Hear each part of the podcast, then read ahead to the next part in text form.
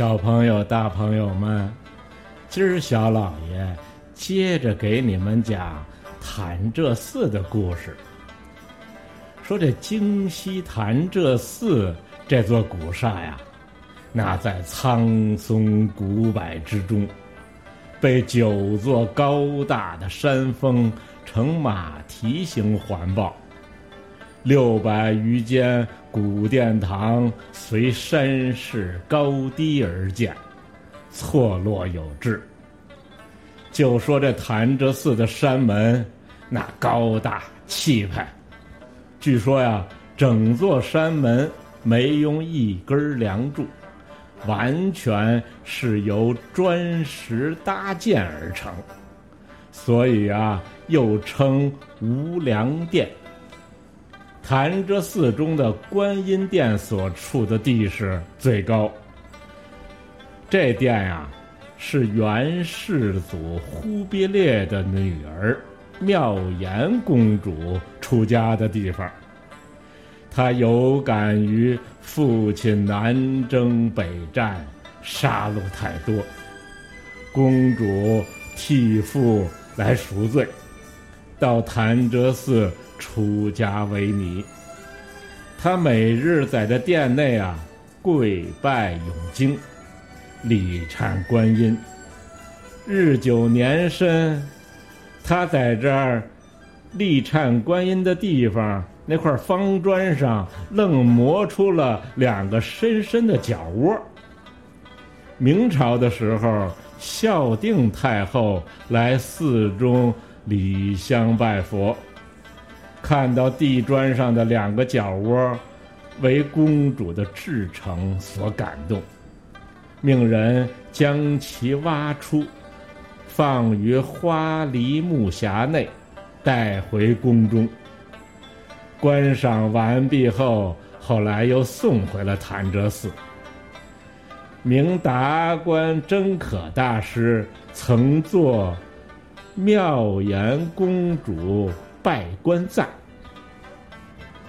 这位公主啊，后来还是老于寺中。这块拜官石依然供奉在潭柘寺那观音殿内。这潭柘寺的故事和传说呀，还真不少。不得不提的还有那漏沙不漏米的。大粥锅。据记载，早年潭柘寺那香火极盛的时候，僧侣众多，足有好几千。这么多张嘴吃饭，这饭怎么做呀？说呀，寺里有三口大锅，一口锅熬粥，一口做饭。还有一口锅用来炒菜，那用来炒菜用的大铜锅直径一点八五米，深一点一米，其他两口锅早就不知去向了，只能从留下的那拓片中看看。熬粥的锅最大，青黄铜制造。口径约三米，深两米多，壁厚二十厘米，跟一大水池子似的。说是熬一锅粥需用三百六十斤小米儿，由七八个和尚来熬，需要干柴八百担，差不多有一吨左右了。这熬粥啊。还不能火太大了，火太大了，粥熬糊了。文火熬上十六个小时，够费事儿。就这一大锅，可供寺中这些僧人吃上一天。京西还有句名谚，说这潭柘寺的粥锅加水不加米。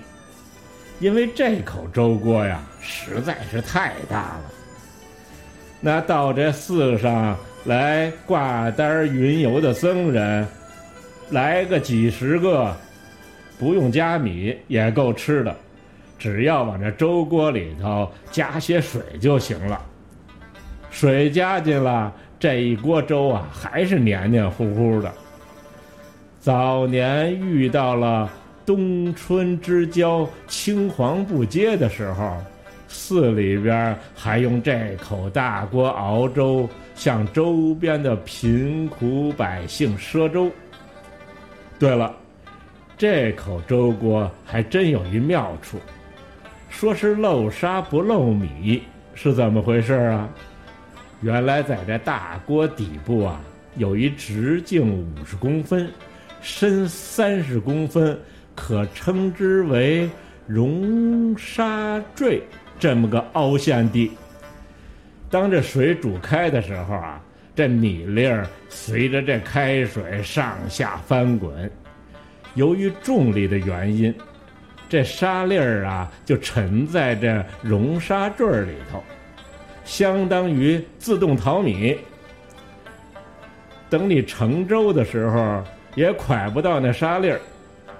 在当时来讲，这种设计实属巧妙，也可以说是一口非常先进的大粥锅了。潭柘寺跟许多寺庙一样，一直保留着。腊八赊粥的佛教习俗，不同的是啊，潭柘寺的腊八粥注重养生，挺讲究，用那精选的大米、黑糯米、大玉米渣红小豆、芸豆、红枣、莲子、花生等等十余种配料。农历。腊月初七夜里头起火，文火熬制；农历腊月初八支起赊粥锅，还备上这个八宝菜、白糖，这盛上一碗热腾腾的腊八粥，在这寒冬腊月里边喝上一口，嘿，一股暖流自口而入，那可真是。香粥一碗驱严寒，幸福吉祥身边还。平等取舍依次占，抬头却见绣云禅。今儿啊，小老爷先讲到这儿，明儿小老爷呀，接着给你们讲有趣儿的故事。